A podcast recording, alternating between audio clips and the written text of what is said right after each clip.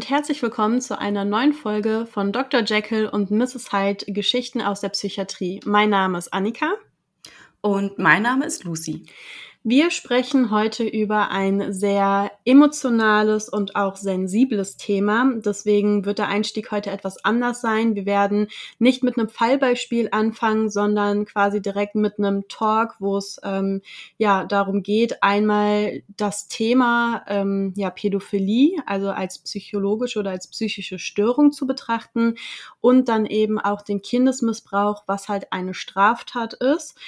Und ähm, wir haben uns überlegt, dass da halt ein Fallbeispiel keine gute Idee wäre, sondern dass wir direkt ähm, ja mit einem Erfahrungstalk anfangen und das Ganze dann eben auch theoretisch einordnen. Und uns ist ganz wichtig, von vornherein zu sagen, es geht hier heute um Kindesmissbrauch und das ist ein sehr sensibles und auch vor allem emotionales Thema und das geht auch jedem von uns total nahe. Und das erstmal vorneweg. Uns ist es direkt zu Beginn dieser Folge auch nochmal wichtig zu betonen, dass Kindesmissbrauch niemals gerechtfertigt ist und dass alle Bemühungen unternommen werden müssen, um Kinder vor sexueller Ausbeutung und Gewalt zu schützen.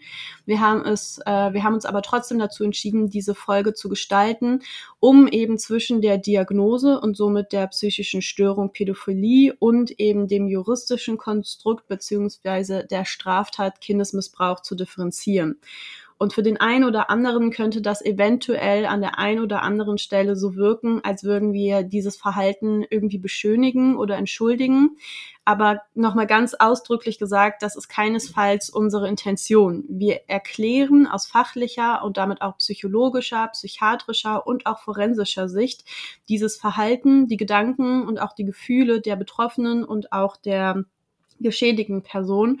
Und die Erklärungen sind dabei niemals als Entschuldigung zu verstehen. Das ist nicht gleichzusetzen, denn unser Ziel ist und bleibt die Aufklärung und Entstigmatisierung. Und das möchten wir in dieser Folge im vielleicht emotionalsten Bereich heute erreichen. Genau. Und für die gesamte Folge wird eine Triggerwarnung ausgesprochen. Genau. Okay.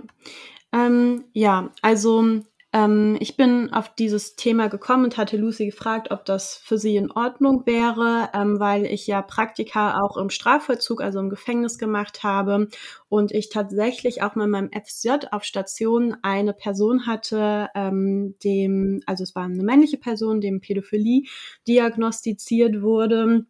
Und ähm, in den Medien und so hört man ja halt auch immer so, ja, wenn jemand eben Kindesmissbrauch als Straftat begangen hat, so, oh, das war ein Pädophiler und ähm, wir möchten halt solche Aussagen irgendwie ein bisschen differenzieren. Und ja, vielleicht fange ich einfach mal so damit an, dass ich ähm, im Strafvollzug eben mit Kindesmissbrauchern auch gearbeitet habe. Und erstmal ist es halt total komisch, wenn man weiß, dass die Person eben so eine Straftat begangen hat. Und man fragt sich, okay, was ist das für eine Person? Ist der irgendwie eklig quasi im Kontakt? Äh, sieht der so aus, wie man sich einen Kindesmissbraucher irgendwie vorstellt? Und ähm, ja, dann sitzt man da quasi so in diesem psychologischen Zimmer, in dem Büro. Derjenige kommt halt rein und erstmal sieht der halt aus wie ein ganz normaler Mensch auch. Also man hat vielleicht oft dieses Bild im Kopf äh, von einem alten Mann mit Schnäuzer und äh, irgendwie so einer Hornbrille oder sowas aus den 80er Jahren aber ähm, in den seltensten Fällen sieht ähm, so ein Täter tatsächlich aus. Und was ich damals recht beeindruckend fand ähm, in meinem Praktikum, dass die Person sich ja Verhaltensweisen von Kindern quasi schönreden beziehungsweise so kognitiv verarbeiten, dass sie denken, dass sie auf die richtige Art und Weise auf diese Signale des Kindes quasi reagieren würden. Also sie gehen davon aus, dass die Kinder denen sexuelle Signale senden würden, ähm, was für uns jetzt so ist, wo wir denken so, oh mein Gott, wie kannst du darauf kommen? Also ein Beispiel ist zum Beispiel, also ein Beispiel wäre, dass ähm, einer der Straftäter eben erzählt hatte, dass seine Stieftochter, meine ich, war das, irgendwie im abends im Wohnzimmer ähm, halt auf der Couch rumgesprungen ist und die war gerade zwölf Jahre alt. Und ähm, bei einem Mädchen ist es ja häufig so in dem Alter, dass sich halt schon die Brüste entwickeln Und ähm, in dem Alter trägt man also häufig auch noch kein BH, vielleicht ein Bustier, aber vielleicht auch einfach nur ein T-Shirt. Und dieses äh, Mädchen, seine Stieftochter, ist halt auf der Couch rumgesprungen. Und ähm, das, was schon an Brust vorhanden war, wackelt da natürlich. Und das war mitunter ähm, ja eine Situation für ihn, die sich natürlich mehrfach wiederholt haben, wo er dachte, okay, dieses Mädchen, meine Stieftochter, die springt da absichtlich vor meinen Augen ohne BH auf und ab, damit ich quasi sehen kann, dass da sozusagen die Brüste wackeln. Das hat dann ähm, halt mitunter dazu geführt, ähm, dass er sie dann irgendwann auch gebeten hat, das T-Shirt auszuziehen und ähm, ja, dann immer mehr von ihr auch gefordert hat, so dass es letztendlich äh, irgendwann auch zu sexuellen Übergriffen kam. Ähm, das soll jetzt aber erstmal halt nur ein Beispiel dafür sein, wie, also was passiert irgendwie bei den Betroffenen, dass sie dieses Verhalten ausführen. Und es ist halt auch so, dass ähm, gerade in diesen mm, ja, Beziehungen im Freundes- oder auch Bekanntenkreis oder familiären Kreis ähm, eben dazu genutzt werden, um sie ähm, ja zu missbrauchen, weil einfach schon ein Vertrauensverhältnis halt vorhanden ist. Und ähm, das Kind geht ja auch erstmal davon aus, ja, okay, das ist ein Erwachsener und das ist so alles richtig, was der macht. Und ähm, genau, deswegen machen Kinder das dann halt häufig mit, beziehungsweise der Erwachsene ähm, und der Straftäter in dem Fall geht eben davon aus, dass er das auch von dem Kind fordern kann. Und häufig wird dann halt auch sowas gesagt, so wie, ja, das ist unser Geheimnis und ähm, ne, das, das ist was Besonderes zwischen dir und mir, so dass das Kind ja vielleicht gar nicht so stark sich damit auseinandersetzen kann, ob das gerade richtig oder falsch ist, was der Erwachsene mit ihm tut, beziehungsweise halt davon ausgeht, dass es richtig ist. Und diese kognitiven Verzerrungen, die finden halt während der Tat immer weiter statt. Also wenn dann das Kind zum Beispiel, äh, also dann wird das Kind auch häufig auf den Schoß gezogen, und dann da halt eben ähm, ja angefasst im Intimbereich, an der Brust und ähm, ja, derjenige fordert dann halt quasi auch immer sowas wie, ähm, ja, gefällt dir das? Oder wenn das Kind einfach nur die Hüfte nach vorne schiebt, weil es vielleicht auch einfach von dem Schoß möchte, dann ist das, wird das von dem Straftäter so kognitiv verwertet, ähm, dass das Kind quasi die Hüfte hebt, weil ihm die Berührung gefällt oder gefallen würde. Genau, das ist jetzt, also jetzt ist so ein bisschen die Frage, okay, warum macht er das? Also steht der dann auch auf Kinder? Und äh, das würde dann eben schon im Bereich der Pädophilie halt gehen. Aber ähm, häufig ist es zum Beispiel auch in diesem familiären Kontext so, dass ähm, die Täter glauben, oder das Gefühl haben, zum Beispiel von der Ehepartnerin nicht ausreichend befriedigt zu werden, nicht das sexuell zu bekommen, was sie eigentlich möchten oder wo sie vielleicht auch glauben, das würde ihnen zustehen. Und dann wird halt häufig das Kind irgendwie als Ersatzbefriedigung oder als Objekt, kann man eigentlich schon sagen, genutzt, um eben diesen sexuellen Bedürfnissen ähm, nachzugehen und quasi sicherzustellen, dass die erfüllt werden, weil das Kind wehrt sich in der Regel weniger als eine erwachsene Person ähm, und macht das Ganze halt mehr mit. Ähm, das heißt aber halt auch im Umkehrschluss, dass theoretisch gesehen gar nicht die ja, Präferenz für den kindlichen Körper ähm, im Vordergrund steht, sondern dass derjenige eigentlich auf erwachsene Personen steht. Ähm, wenn wir jetzt auch von einer heterosexuellen Beziehung ausgehen, dann eben ja, Beziehungen mit Frauen geführt hat und ähm, dadurch eigentlich sexuell auch vollständig befriedigt wird. Aber wenn ihm das quasi verwehrt wird, also er glaubt, dass ihm das verwehrt wird, diese sexuelle Befriedigung, dann wird halt eben das Kind genutzt, um diese Bedürfnisse ähm, ja ohne Rücksicht auf Verluste eigentlich umzusetzen. Und das würde dann eher dazu sprechen, dass es sich nicht um eine Pädophilie handelt, weil eben nicht der kindliche Körper bevorzugt wird, sondern einfach nur der Körper als Objekt eben genutzt wird und deswegen das Kind missbraucht wird, ohne dass eigentlich eine sexuelle Anziehung von dem Kind ausgeht. Genau. Und andersherum war es zum Beispiel in der Psychiatrie in meinem FSJ, wo ich ähm, ja einen jungen Mann kennengelernt habe, der ähm, unter Pädophilie gelitten hat also vor allem ist da eben der Punkt nochmal wichtig, der hat wirklich unter der Pädophilie gelitten. Also bei dem war es so, dass er ähm, ja gemerkt hat, äh, der war Kindergärtner auch, dass ja Kinder ihn sexuell irgendwie ansprechen. Also hat gemerkt, dass ähm, ja ihm, also sich sexuell quasi etwas in ihm regt und ähm, dass das eben durch den Kontakt mit den Kindern passiert. Und ähm, als er das quasi sich eingestanden hat, dass das ähm, so ist, ähm, war der von sich selber einfach total schockiert, weil er auch meinte, dass, also das ist einfach nur ekelhaft, man kann keine Kinder irgendwie, man kann keinen Sex mit Kindern haben und ähm, ich, warum, warum spricht mich das irgendwie sexuell an? Und der hat darunter dann wirklich äh, gelitten, dass er dann halt auch ähm, ja einen Suizidversuch begangen hat und deswegen bei uns in der Psychiatrie war. Und bei einem Kindesmissbraucher, ähm, der leidet weniger darunter, weil er ja davon ausgeht, so das Kind möchte das auch und meine Bedürfnisse sind eben wichtiger als äh, die des Kindes.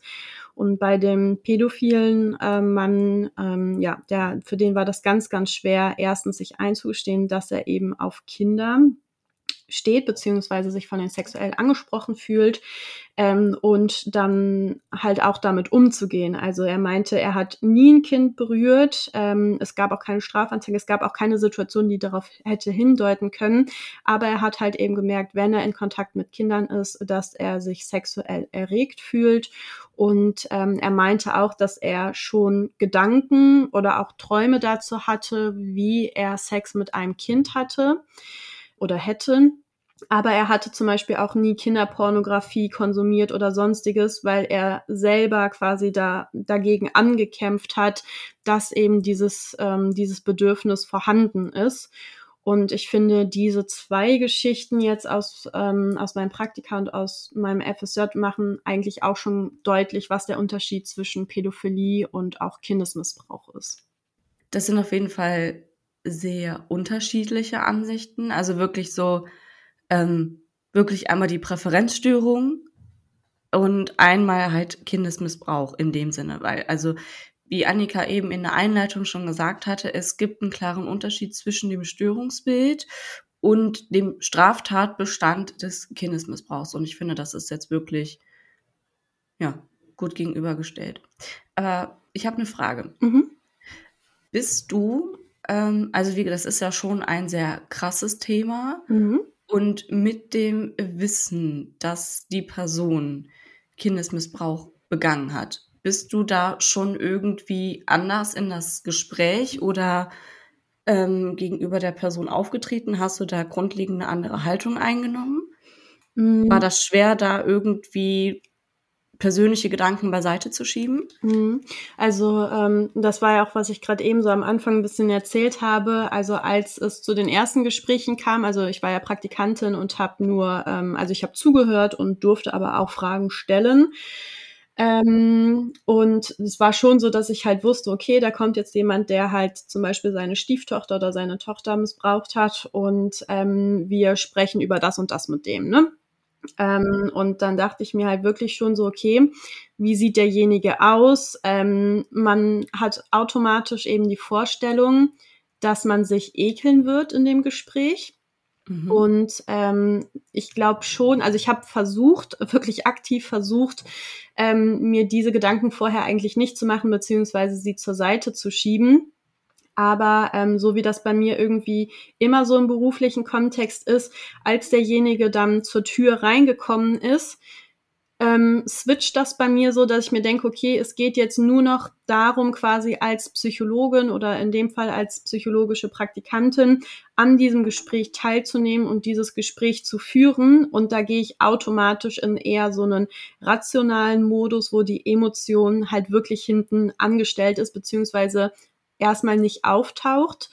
Ähm, ich finde schon, dass die Gespräche, die man mit denen geführt hat, häufig konfrontativer sind. Also, dass man dann halt wirklich ganz deutlich sagt, das, was sie da gemacht haben, das ist eine Straftat, das ist eine Grenzüberschreitung oder halt auch mal sagt, so ja, ähm, ne, wie, wie kommen Sie denn auf die Idee, dass ein zwölfjähriges Mädchen ähm, quasi sich absichtlich äh, keinen BH anzieht, um sie sexuell zu erregen? So, ne? Also das ist ja schon etwas, wo man, wo man vielleicht denkt, so ja, okay, das ist jetzt nicht so empathisch, wie man mit demjenigen spricht, aber das ist an der Stelle halt schon notwendig, das so ganz klar zu sagen. Und ich denke schon, dass da teilweise auch ähm, ja eigene Emotionen, auch Ekel ähm, im Gespräch dann für den für den Betroffenen oder für den Straftäter auch deutlich werden, ähm, weil der das in dem Moment, also das ist dann quasi ein Weg, wo man das so ein bisschen rauslassen kann, natürlich auf professionelle Art und Weise, um demjenigen zu zeigen, so hey, das hast du gemacht und das ist nicht passiert. Das sagen nämlich auch ganz häufig so, ja,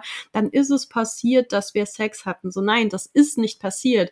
Du oder sie haben aktiv darauf hingearbeitet, dass sie den sexuellen Verkehr an diesem Kind vollzogen haben. Das ist nichts Gemeinsames, das haben sie an dem Kind gemacht. Das ist nicht einfach so passiert, wie es zum Beispiel gewittert oder so, sondern sie haben das aktiv gemacht. Ja. Mhm. Das ist ja auch sehr interessant, was für ein Gedankenkonstrukt dahinter steckt. Mhm. Ja, ähm, du hast ja auch gerade gesagt, dass du dir auch Fragen stellen durftest. Mhm. Hast du dir vorher Fragen überlegt und hast du auch Fragen gestellt? Ähm, also ich habe mir vorher Fragen überlegt, ähm, weil ich vorher die Akte eben hatte und die Psychologin mir auch schon erzählt hat, worüber die sonst so gesprochen haben in dem Gespräch selber, ähm, also bei demjenigen war ich dreimal dabei und im ersten Gespräch habe ich tatsächlich keine Frage gestellt. Und ähm, ich glaube, dass das schon auch eine Hemmung meinerseits war, weil ähm, ja, das war das erste Mal, dass ich quasi 45 Minuten mit so jemandem in einem Raum verbracht habe und in dieser Sitzung ging es halt wirklich auch um die sexuellen Handlungen an sich. Und ähm, das war schon in dem Moment, dass, ähm, also als er dann zur Tür raus war, war schon so, dass man merkt, uff, das war jetzt ganz schön viel. Und mhm. ähm, da, da muss ich jetzt gerade erstmal gucken, wie ich damit umgehe, wie ich das für mich irgendwie verpacke, sozusagen, dass ich damit auch ähm, ja professionell weiterarbeiten kann, ähm, so dass ich in dem ersten Gespräch keine Fragen gestellt habe. In dem zweiten Gespräch hatte ich dann äh, tatsächlich eine Frage gestellt. Ähm, äh, genau, ja, ja. Aber da war schon die Hemmung am Anfang da, ja. Okay. Und wie war das damals in deinem FSJ? Da warst du ja praktisch auch, ähm, das war ja auch so der erste Schritt in diese Berufswelt, sage ich mal. Mhm. Und professionelle Vorkenntnisse oder so hattest du zu dem Zeitpunkt ja eigentlich gar nicht oder irgendeine Art Erfahrung. Nee. Ähm, wie war das damals für dich, dann dem Patienten da gegenüberzutreten mit dem Wissen, mit dieser Diagnose? Mhm. Weißt du das noch?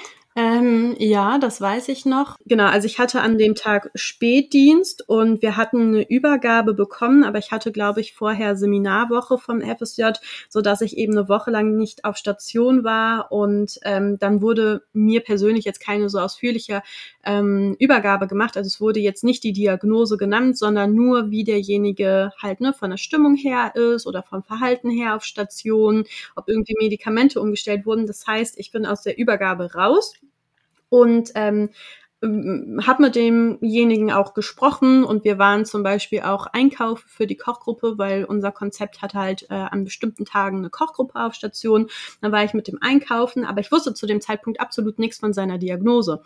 Und dann ähm, bin ich halt zurück auf Station. Wir hatten den Kochgruppeneinkauf ausgeräumt und so und dann hatte ich mich halt eben mit einem Examinierten unterhalten, hat so gefragt, so ja, wie war es für dich und so. Und ich so, ja, hä? So, ja, ich war mit dem einkaufen, ne? Und dann der so, ja, der hat ja eine Pädophilie diagnostiziert. Ist das irgendwie schwierig für dich? Und ich dachte so, okay, krass. Ähm, wusste ich jetzt halt einfach noch nicht, weil das in der Übergabe nicht nochmal gesagt wurde.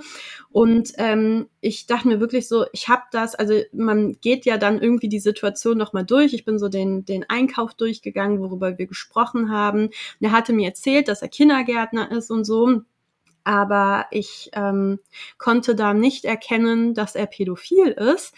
Ähm, der hat das auch nicht thematisiert und da dachte ich so, okay, gut, ähm, das weiß ich jetzt und wie gehe ich jetzt mit dem um? Und dann hatte ich halt äh, dann mit dem auch Karten gespielt und ähm, dachte mir währenddessen schon so, okay, der hat eine Pädophilie ähm, und irgendwie hat, haben wir dann halt über die Arbeit im Kindergarten gesprochen und dann hat er halt so ein bisschen von der Pädophilie auch ähm, erzählt. Ähm, aber klar, das, also das schwingt halt immer mit und man ist vielleicht ein bisschen bisschen emotional noch distanzierter bei diesen Personen.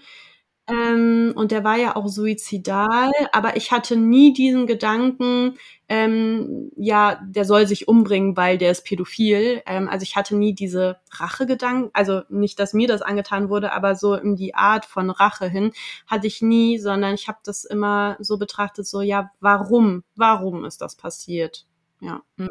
Ja irgendwie, ich glaube dann auch, wenn man, also ich zum Beispiel, ich persönlich hatte ähm, jetzt in der Klinik noch nie Erfahrungen mit ähm, dem, mit der Diagnose. Mhm. Und ähm, ich wüsste persönlich auch nicht, wie ich reagieren würde, wenn wir jetzt zum Beispiel, ich würde jetzt morgen zur Arbeit fahren, würde eine Über Übergabe erfahren, ja, ähm, Diagnose Pädophilie, mhm. wie ich damit erstmal umgehen würde. Muss mhm. ich ganz ehrlich sagen, äh, weil man auch automatisch irgendwie ähm, Diagnose Pädophilie gleich Kindesmissbrauch hat. Mhm. Man hat das sofort im Kopf.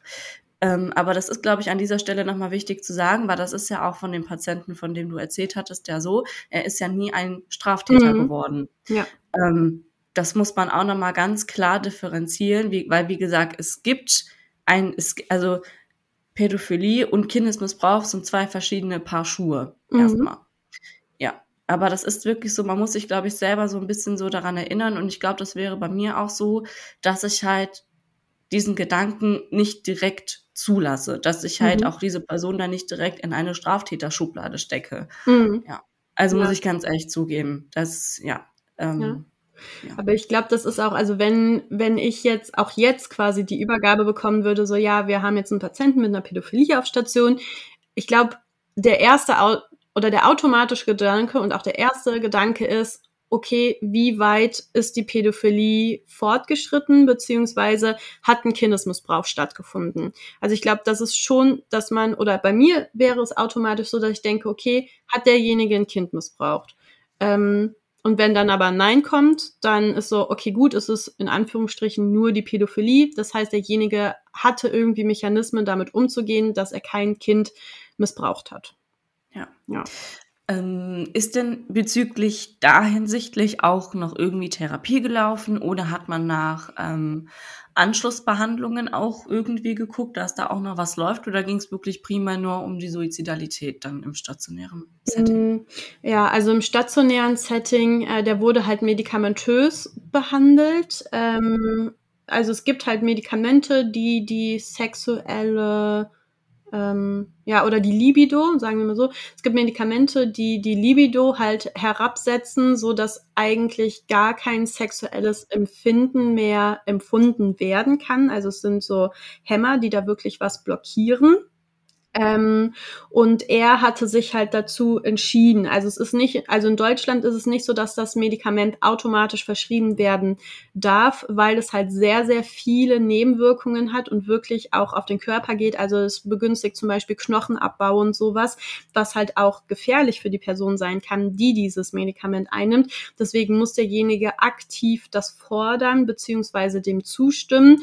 Und er hat halt gesagt, ich ich habe diese Fantasien und ich möchte diese Fantasien nicht haben. Ich leide darunter und mit diesen Fantasien kann ich mir nicht vorstellen, weiterzuleben, weshalb er dann halt dieses Medikament bekommen hat in der Hoffnung, dass er eben dadurch diese Fantasien nicht mehr hat, beziehungsweise die Fantasien keine sexuelle Erregung mehr bei ihm auslösen.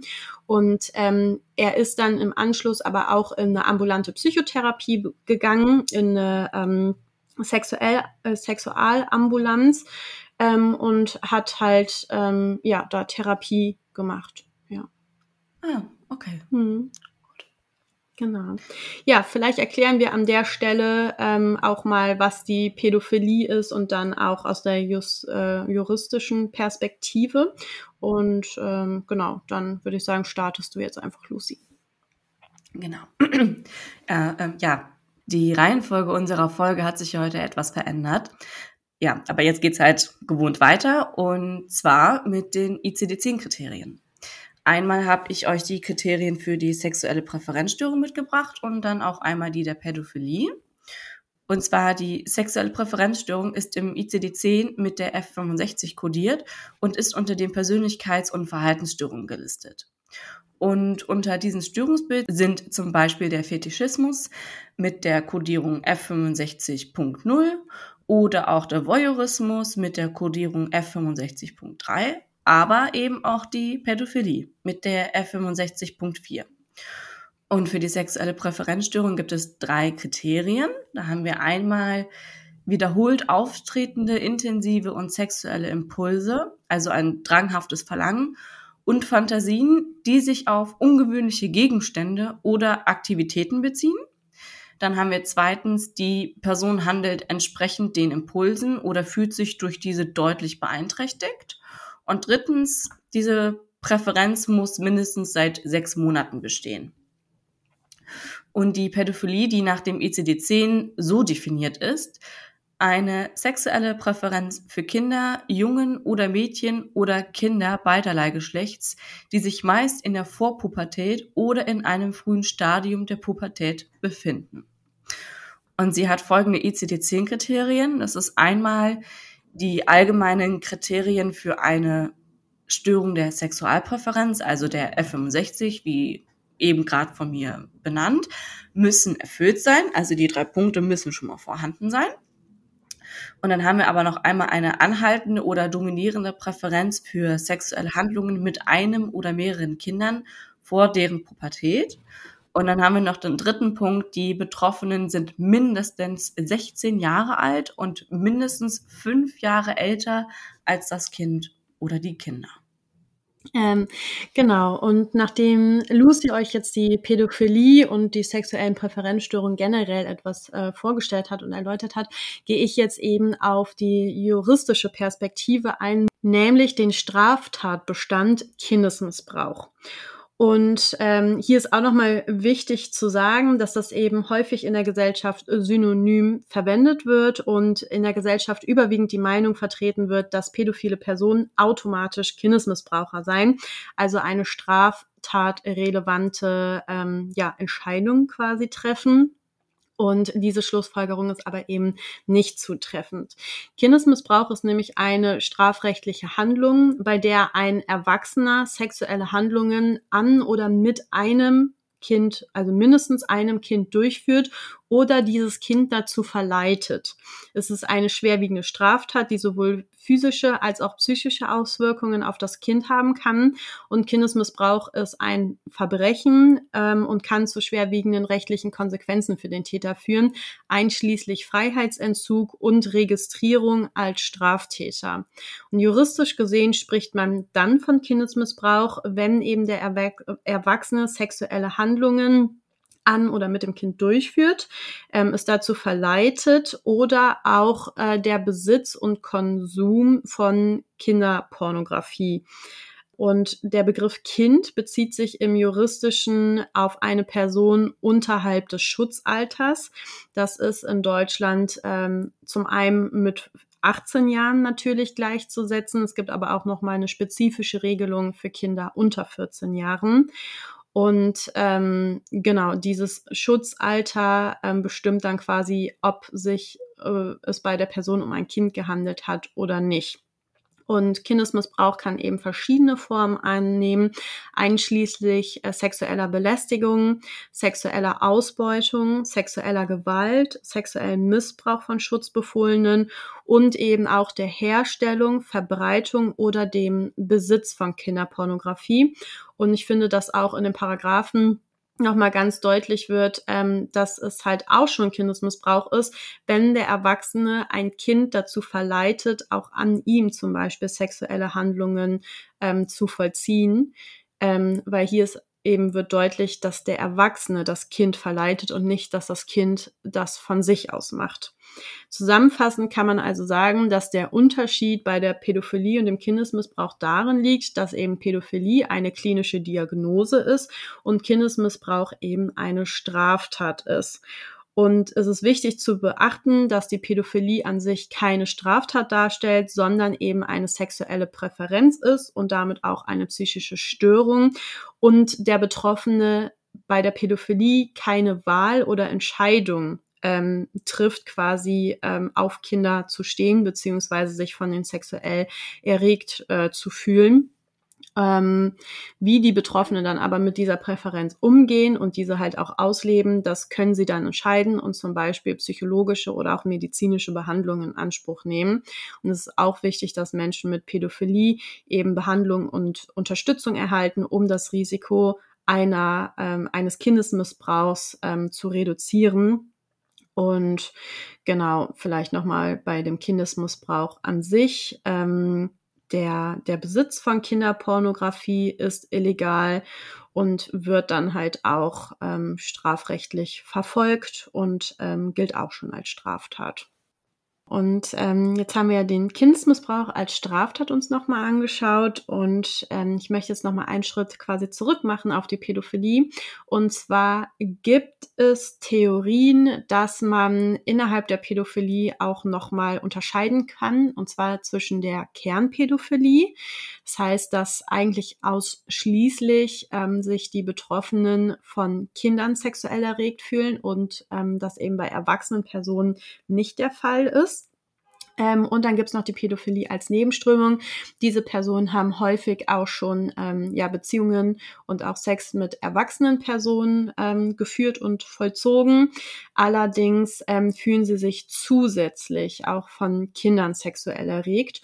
Und auch bei der äh, Unterscheidung zwischen Kernpädophilie und pädophiler Nebenströmung macht das ähm, Alter beziehungsweise das äh, körperliche Erscheinungsbild des Kindes auch nochmal einen Unterschied wenn eine Person eben eine anhaltende sexuelle Präferenz für präpubertäre Kinder hat, dann liegt eine Pädophilie an sich erstmal vor und es gibt dann eben die unterschiedlichen Formen.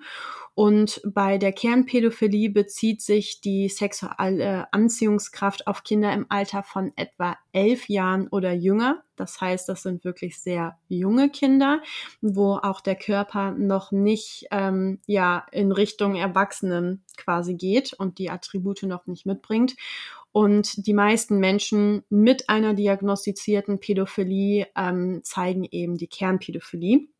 Bei der pädophilen Nebenströmung hingegen ist es so, dass sich die sexuelle Anziehungskraft auf ältere Kinder oder hier auch schon Jugendliche bezieht, nämlich im Alter von 12 bis 17 Jahren. Das heißt, ähm, hier geht es vor allem um den Körper, der ja schon in Richtung einer erwachsenen Frau oder auch eines erwachsenen Mannes geht. Ähm, und da äh, die stehen zum Beispiel nicht auf dieses besonders kindliche.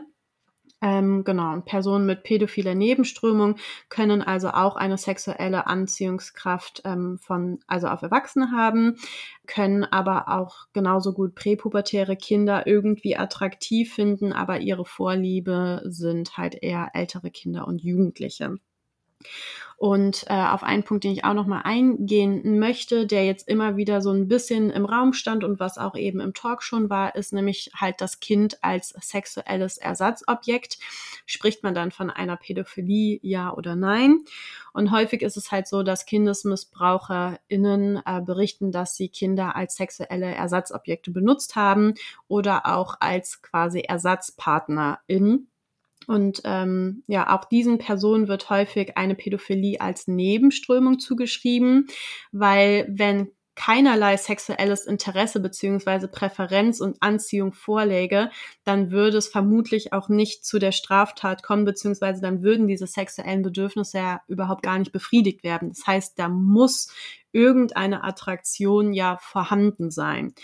Ähm, jedoch ist eben der kognitive beziehungsweise psychologische Mechanismus dahinter, dass die StraftäterInnen die Kinder beispielsweise deindividualisieren, ihnen also das Menschliche und damit auch Verletzliche absprechen, sodass sie quasi das Kind als Objekt für die sexuelle Bedürfnisbefriedigung ansehen können ohne dabei eben die eigenen Bedürfnisse, Gefühle und Empfindungen des Kindes zu betrachten. Und beispielsweise ist es dann auch nicht unüblich, das äh, hatte ich auch von einem Straftäter gehört, dass die Kinder eben während des Missbrauchs zum Beispiel eine Decke oder einen ähnlichen Gegenstand auf das Gesicht gelegt oder gedrückt bekommen, sodass der Straftäter quasi nicht sieht, wem er die Tat gerade antut. Und häufig werden dann eben Kinder als sexuelle Ersatzobjekte betrachtet, wenn der oder die Straftäterin sich von ihrem gleichaltrigen Partner oder Partnerin vor allem auf sexueller Ebene vernachlässigt fühlt oder wenn sie der Meinung sind, dass sie nicht das Ausmaß an Zuwendung und Aufmerksamkeit durch den Partner oder die Partnerin erhalten, der ihnen vielleicht also von dem sie ausgehen, dass ihm das zusteht. Und Kinder, vor allem eben die eigenen oder halt auch Verwandte, neigen generell dazu, erwachsene Bezugspersonen zu diesen aufzuschauen und ihnen zu vertrauen äh, nach dem Motto, der ist erwachsen, der weiß, was er tut. Und deswegen ist der Begriff des Missbrauchs auch hier so treffend, eben weil das Vertrauen der Kinder ausgenutzt und missbraucht wird um die eigenen Bedürfnisse zu erfüllen. Das heißt, das Vertrauen der Kinder und der Missbrauch dieses Vertrauens durch den oder die Straftäterin ist halt hier ganz wesentlich. Das heißt, wenn Kinder als Ersatz, als sexuelle Ersatzobjekte genutzt werden, dann ist eigentlich schon davon auszugehen, dass zumindest eine Pädophilie als Nebenströmung vorhanden ist, wobei man sich hier in der Fachwelt halt so ein bisschen streitet, weil wenn man ähm, wenn man halt sagt, ja, man deckt zum Beispiel das Gesicht des Kindes oder so ab, ähm, dann ja, dann geht's ja quasi nicht mehr um den Sex, also um, um das Kind an sich, sondern es geht halt wirklich nur noch darum, dieses Bedürfnis zu erfüllen. Und da könnte demjenigen sozusagen egal sein, ob es jetzt ein Kind oder ein Erwachsener ist, weil er hat das Kind ja quasi eh abgedeckt, um nicht zu sehen, dass es ein Kind ist. Das heißt, dann ist er vermutlich von dem Kind doch gar nicht so sexuell ähm, erregt, wie man eigentlich bei einer Pädophilie als Nebenströmung annehmen würde. Genau, und ähm, ja, in unseren Folgen gehen wir auch immer auf epidemiologische Fakten ein und da habe ich jetzt halt einmal zum Punkt Pädophilie und auch Kindesmissbrauch jeweils ein paar Punkte mitgebracht. Und, ähm, und eine genaue Prävalenz von Pädophilie in der allgemeinen Bevölkerung ist schwierig zu bestimmen, da es eine, ja, da es ein sehr heikles Thema ist und viele Betroffene aus Angst vor Stigmatisierung oder auch Verfolgung, ja, keine Hilfe suchen oder sich nicht öffnen. Ähm, Studien schätzen jedoch, dass die Prävalenz bei erwachsenen Männern zwischen 0,1 und einem Prozent liegt. Und Pädophilie tritt bei Männern häufiger auf als bei Frauen. Und ja, schätzungsweise aller pädophilen Straftäter sind Männer. Also nicht, also die halt die erfassten Straftäter. Und die meisten pädophilen Handlungen werden meist bei einem Alter von über 30 Jahren begangen. Und die Pädophilie geht oft mit anderen psychiatrischen Störungsbildern einher, wie beispielsweise einer Persönlichkeitsstörung, und es besteht auch ein sehr hohes Risiko für Drogenmissbrauch und auch eben Suizidalität. Und ja, der Kindesmissbrauch tritt weltweit auf. Und auch hier ist es schwierig, genaue Zahlen zu nennen, da viele Fälle auch nicht gemeldet werden, aber schätzungsweise erlebt etwa jedes fünfte Mädchen und jeder dreizehnte Junge sexuelle Gewalt. Und Kindesmissbrauch kann zu einer Vielzahl von psychischen und physischen Gesundheitsproblemen führen, einschließlich Angststörungen, Depressionen, posttraumatische Belastungsstörungen, Schlafstörungen, Essstörungen, auch Drogenmissbrauch und auch Suizidalität. Und es gibt einige Faktoren, die das Risiko eines Kindesmissbrauchs erhöhen können, wie beispielsweise der sozioökonomische Status, Familiendynamiken und auch Vorhandensein von Drogenmissbrauch oder psychischen Erkrankungen innerhalb der Familie um, oder auch Vernachlässigung innerhalb der Familie beispielsweise. Und tatsächlich ist es leider auch so, dass Kindesmissbrauch am häufigsten innerhalb der Familie auftritt.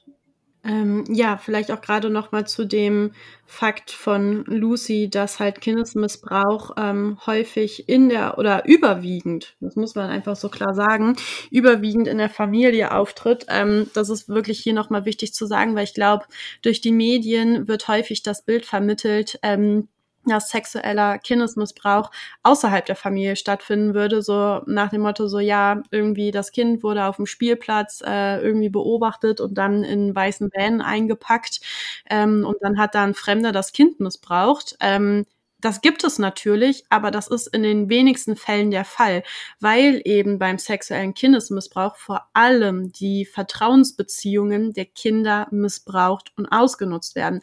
Das ist natürlich einfacher, wenn dieses Kind sowieso schon ein Vertrauensverhältnis zu dir hat, weil es zum Beispiel deine Nichte ist, dein Neffe ist, der dein Enkel ist, dein, deine eigene Tochter äh, oder Sohn ist ähm, oder oder es irgendein Verwandtschaftsverhältnis gibt oder halt auch bei Bekannten, also dass irgendwie der der Mann der besten Freundin das Kind äh, missbraucht, ist sehr viel, wirklich sehr viel wahrscheinlicher, als dass eine fremde Person äh, das Kind sich schnappt und äh, das Kind missbraucht. Ja, ich finde, das macht es irgendwie noch mal schlimmer. Also ja, nicht, dass das eine jetzt besser wäre, aber ich, das ist irgendwie noch mal so, das weiß ich nicht es gibt nochmal richtig üblen Beigeschmack. Auf jeden Fall. Ja, dann kommen wir vielleicht jetzt auch zu den Erklärungsmodellen dafür. Ähm, ich hatte im Studium ein Modell kennengelernt, ähm, was aber empirisch halt äh, ja nicht nicht bestätigt ist oder so. Das ist ja generell immer schwierig, weil es halt generell immer ein Zusammenspiel von ähm, ja emotionalen, sozialen, kognitiven und auch genetischen Faktoren ist. Aber ich fand eben dieses Modell ganz einleuchtend und zwar ist das ein Fahrtmodell zur Erklärung des sexuellen Kindesmissbrauchs. Also hier geht es jetzt nicht primär um die Pädophilie, sondern eher darum, okay, wie kommt es dazu, dass jemand ähm, Kindesmissbrauch begeht? Ähm, das kann natürlich auch sein, dass da irgendwie ein pädophiles Interesse mitschwingt, aber es geht jetzt primär wirklich darum zu erklären, wie kommt es zu dem Kindesmissbrauch. Und in diesem Modell gibt es eben verschiedene Entwicklungspfade, die erklären sollen, wie es dazu kommt, dass die Person ein Kind missbraucht. Zum einen wird von Ursachen ausgegangen, die der oder die Täterin selbst erlebt haben, beziehungsweise Ursachen, die dazu geführt haben, dass ein besonderes Verhalten, also dieses ähm, ja, straftatrelevante Verhalten, eben überhaupt entwickelt und begünstigt wird. Und diese Ursachen ziehen dann eben Konsequenzen für die Entwicklung des oder der Straftäterin nach sich nämlich bestimmte kognitive, soziale und auch emotionale Fähigkeiten entwickeln sich nicht regelgerecht und das Verhalten wird dann auf diesen Ebenen eben dysfunktional ausgebildet. Zum anderen wird von der Ausbildung von Primärfaktoren ausgegangen. Diese bilden sich eben durch die Konsequenzen der Ursachen aus und werden aktiviert durch die Ursachen. Mehr oder weniger sind die Konsequenzen der Ursachen also die Primärfaktoren, die den Vollzug des Kindesmissbrauchs wahrscheinlich machen. Die vier Ursachen, die da identifiziert wurden, sind zum einen eine unsichere Bindung, dann, dass Sex und Intimität gleichgesetzt werden, nach dem Motto, es gibt keine Nähe oder keine intimen Beziehungen oder Intimität, wenn es keinen Sex gibt. Dann die mangelnde Fähigkeit, Stress zu regulieren und eine antisoziale Entwicklung.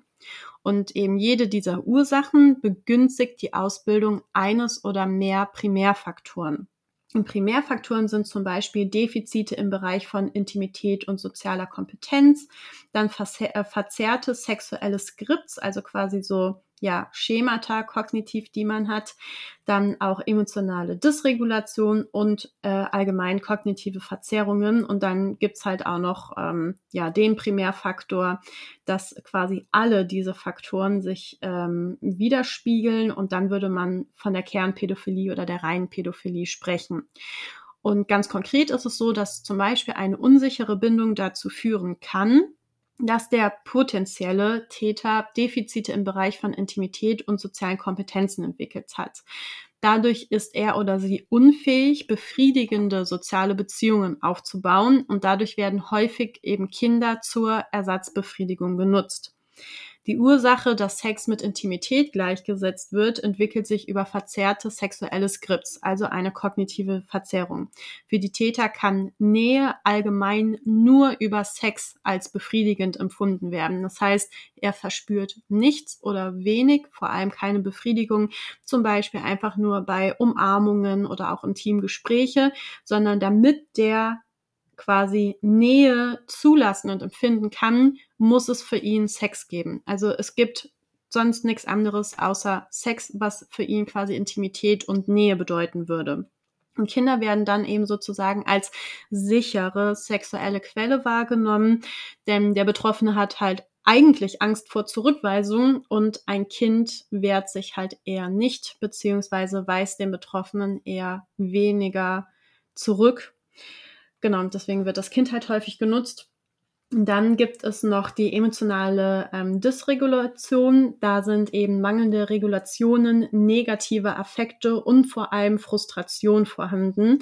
Das geht auch mit ähm, Kontrollverlust einher. Also der Kontrollverlust führt dann auch zur Enthemmung, was es dann eben wahrscheinlicher macht, dass derjenige auch ein Kind ähm, ja sexuell missbraucht. Und hier ist eben wichtig, dass negative Affekte wie zum Beispiel also Wut, Ärger ähm, aber auch Trauer oder auch Frustration eben die Wahrscheinlichkeit erhöhen, dass derjenige enthemmt ist, weil er eben nicht die Fähigkeit besitzt, diese Affekte zu kontrollieren und ähm, ja, dass er dann auch auf häufig eben auch gewalttätiger Weise ein Kind missbraucht.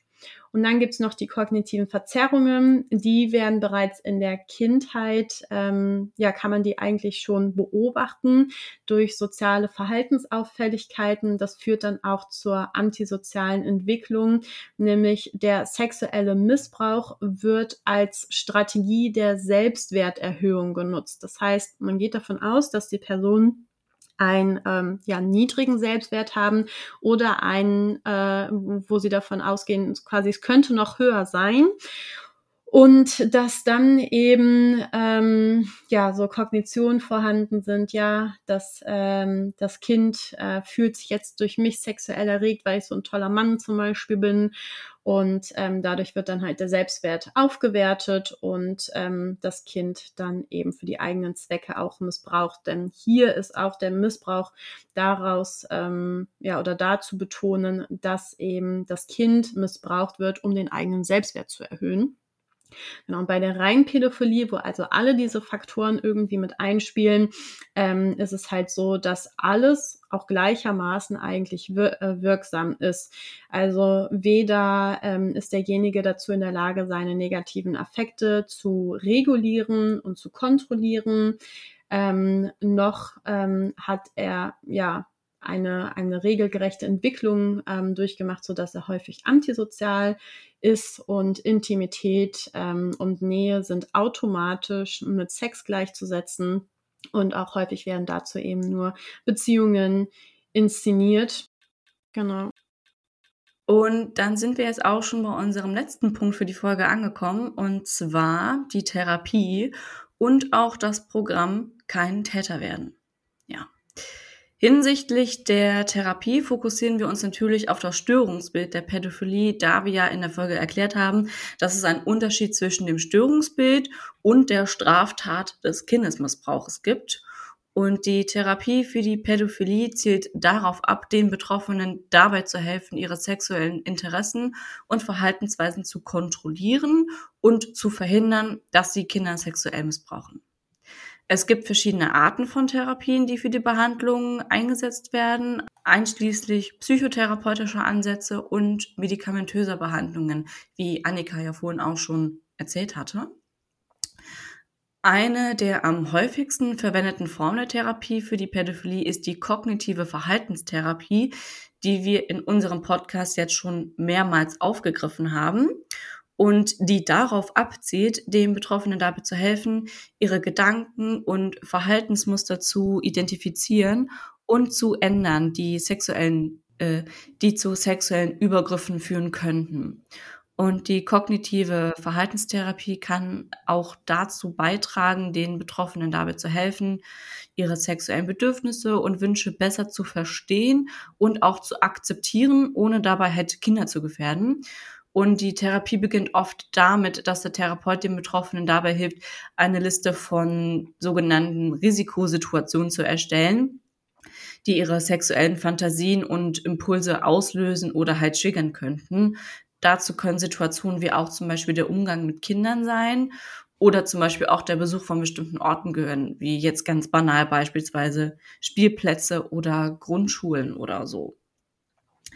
Und Sobald die Risikosituationen dann identifiziert wurden, konzentriert sich die Therapie dann darauf, den Betroffenen dabei zu helfen, Techniken zu entwickeln, um ihre sexuellen Impulse und Fantasien zu kontrollieren und ihre Gedankenmuster zu ändern. Und die Therapie kann auch den Einsatz von Entspannungsübungen, Visualisierungstechniken oder anderen Verhaltensmodifikationstechniken beinhalten. Und es ist wichtig zu beachten, dass die kognitive Verhaltenstherapie für Pädophilie oft in Verbindung mit anderen Therapieformen, wie halt beispielsweise der medikamentösen Behandlung und aber auch beispielsweise Selbsthilfegruppen verwendet wird, um den Betroffenen dabei zu helfen, ihre sexuellen Impulse und Verhaltensweisen zu kontrollieren und zu verhindern, dass halt auch ein Missbrauch stattfindet. Ein Beispiel für eine medikamentöse Behandlung ist die Verwendung von Medikamenten wie selektive Serotonin-Wiederaufnahmehämmer, die kurz SSRIs genannt werden und die halt dazu beitragen können, dass der Sexualtrieb gesenkt wird. Ähm, ja, wo Annika halt eben auch ganz am Anfang von der Folge auch schon von berichtet hatte von ihrem Patienten. Aber es ist wichtig zu beachten, dass die Therapie für die Pädophilie oft schwierig und auch komplex ist, da es sich um eine sehr tief verwurzelte sexuelle Neigung handelt, ja, es erfordert ein sehr hohes Maß an Engagement und Unterstützung durch den Therapeuten und andere professionelle Helfer, um den Betroffenen dabei zu helfen, ihre Impulse und Verhaltensweise zu kontrollieren und zu verhindern. Und dann haben wir uns überlegt, dass wir auch noch kurz das Programm Kein Täter werden vorstellen. Das ähm, kennen vielleicht einige. Also ich kann mich damals erinnern, dass das damals in der Werbung im Fernsehen lief, halt ein Werbespot kein Täter werden, ähm, mit dem Hintergrund, dass Leute mit einer diagnostizierten Pädophilie Hilfe suchen können, bevor es irgendwie in Richtung Kindesmissbrauch geht. Also das Programm Kein Täter werden, das ist ein Präventionsprogramm, das Menschen mit pädophilen Neigungen dabei unterstützt, ihre sexuellen Impulse zu kontrollieren und auch zu verhindern, ja, dass es halt zu keinem Missbrauch kommt. Und das Programm wurde von der Charité Universitätsmedizin Berlin entwickelt und wird in Deutschland, aber auch in anderen Ländern wie der Schweiz, Österreich, den Niederlanden und auch in einigen US-Bundesstaaten angeboten. Und das Programm bietet eine spezialisierte Therapie halt für Personen mit pädophilen Neigungen und ist darauf ausgerichtet, den Teilnehmern dabei zu helfen, ähm, ja, die Impulse zu kontrollieren, Strategien zur Vermeidung von Risikosituationen zu entwickeln. Und es beinhaltet beispielsweise auch psychotherapeutische und verhaltenstherapeutische Ansätze und auch den Einsatz von Medikamenten. Also im Prinzip so alles von der Therapie, was ich eben auch schon genannt hatte. Aber der wesentliche Unterschied ist auch, dass das Programm ähm, auf eine frühzeitige Intervention ausgerichtet ist bedeutet, bevor es zu sexuellen Übergriffen kommt. Es soll halt den Teilnehmern ähm, dabei auch helfen, ihre sexuellen Bedürfnisse und Wünsche halt auch besser zu verstehen und auch zu akzeptieren, ohne dabei in irgendeiner Form Kinder zu gefährden. Die Teilnahme an dem Programm ist freiwillig und natürlich auch vertraulich. Das bedeutet, dass alle Informationen, die während der Therapie oder Beratung ausgetauscht werden, vertraulich behandelt werden und diese werden auch nicht an Dritte weitergegeben. Es werden auch keine Informationen über die Teilnehmer an Strafverfolgungsbehörden oder andere Einrichtungen weitergegeben, es sei denn, es gibt wirklich einen akuten Verdacht auf Gefahr für ein Kind oder auch andere Personen. Und die Menschen, die das Programm durchführen, sind speziell für die Arbeit mit Menschen mit pädophilen Neigungen ausgebildet und haben eine hohe Kompetenz in der Therapie von sexuellen Störungen. Die Therapie ist in der Regel langfristig angelegt und kann auch mehrere Jahre dauern. Und zu den Berufsgruppen, die bei der Organisation beteiligt sind, ähm, gehören in der Regel einmal PsychologInnen, PsychotherapeutInnen oder PsychiaterInnen, die halt spezialisiert sind auf die Behandlung von sexuellen Störungen und auch sexuellen Übergriffen. SozialarbeiterInnen, die Erfahrung mit der Arbeit mit Sexualstraftätern und deren Umfeld haben, JuristInnen, die sich auf Sexualstrafrecht spezialisiert haben und auch die Teilnehmer des Programms bei rechtlichen Fragen und Problemen unterstützen könnten, medizinisches Fachpersonal, wie zum Beispiel ÄrztInnen, die die Teilnehmer bei körperlichen oder medizinischen Problemen unterstützen können. Ja, Und die Voraussetzungen für die Teilnahme am Programm kein Täter werden, können halt auch von Land zu Land etwas variieren, aber im Allgemeinen gelten halt folgende Kriterien. Der Teilnehmer muss sich bewusst sein, dass er eine pädophile Neigung hat und auch bereit sein, daran zu arbeiten, seine sexuellen Impulse zu kontrollieren. Und der Teilnehmer muss auch in der Lage sein, eine freiwillige und selbstmotivierte Teilnahme an dem Programm zu erklären und auch eine enge Zusammenarbeit mit den Therapeutinnen oder Beratern zu akzeptieren. Ähm, der Teilnehmer darf kein akutes Risiko für ein Kind darstellen und darf in der Vergangenheit keine schwerwiegenden sexuellen Übergriffe gegen Kinder begangen haben. Und der Teilnehmer muss bereit sein, sich an die Regeln des Programms zu halten, einschließlich halt der Verpflichtung, keine Kinder sexuell zu missbrauchen und auch keine kinderpornografischen Materialien zu konsumieren oder zu verbreiten.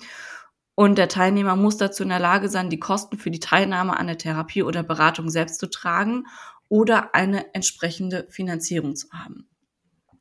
Ja, also zu dem Punkt der Kosten. Also die Kosten für die Teilnehmer am Programm können halt auch von Land zu Land auch entsprechend etwas variieren und auch von Einrichtung zu Einrichtung unterschiedlich sein und hängen auch manchmal von verschiedenen Faktoren ab, wie zum Beispiel der Art der Therapie oder der Beratung, die Anzahl der Sitzungen oder der Dauer des Programms und der Qualifikation der TherapeutInnen und der BeraterInnen. Und in Deutschland wird das Programm aber von den Krankenkassen finanziell unterstützt und die Kosten für die Therapie werden von den Krankenkassen auch übernommen. In anderen Ländern wie beispielsweise den USA ist das Programm halt oftmals privat finanziert und die Kosten müssen von den Teilnehmern tatsächlich selber getragen werden. Ähm, ja, es ist jedoch wichtig zu betonen, dass der finanzielle Aspekt kein Hindernis für die Teilnahme an Programmen sein sollte, und wenn jemand Hilfe bei der Finanzierung der Therapie benötigt, kann er sich auch an die zuständige Einrichtung oder an Beratungsstellen für Sexualstraftäter wenden, um Unterstützung zu erhalten. In einigen Fällen kann auch die Möglichkeit einer finanziellen Unterstützung durch staatliche oder gemeinnützige Organisationen bestehen. Und damit sind wir jetzt auch am Ende unserer Folge angelangt. Wir wissen, dass es ein sehr sensibles und emotionales Thema ist und vor allem auch ein Tabuthema. Aber ein Tabuthema führt auch dazu, dass es halt sehr, sehr viele Vorurteile gibt und ähm, dass man Dinge nicht differenziert betrachtet. Und wenn ihr euch die Folge jetzt bis zum Schluss angehört habt, dann ähm, hoffen wir, dass ihr jetzt alles ein bisschen differenzierter betrachten könnt, nämlich zum einen die sexuelle Neigung und Präferenz von der Diagnose unterscheiden zu können, aber auch die Diagnose von dem Straftatbestand unterscheiden zu können. Und ähm, geht gerne auch mit uns in den Austausch, stellt uns Fragen, ähm, ihr dürft auch gerne eure Meinung äußern und ähm, ja, dass wir einfach das vielleicht nochmal alles ein bisschen kritisch betrachten und da in den gemeinsamen Austausch gehen. Aber jetzt sind wir, wie gesagt, am Ende der Folge angelangt und jede Folge beenden wir immer mit einem Zitat. Und diesmal hat äh, Lucy da ein passendes Zitat rausgesucht und damit verabschieden wir uns schon mal für diese Folge. Sei du selbst die Veränderung, die du dir wünschst für diese Welt. Zitat Ende.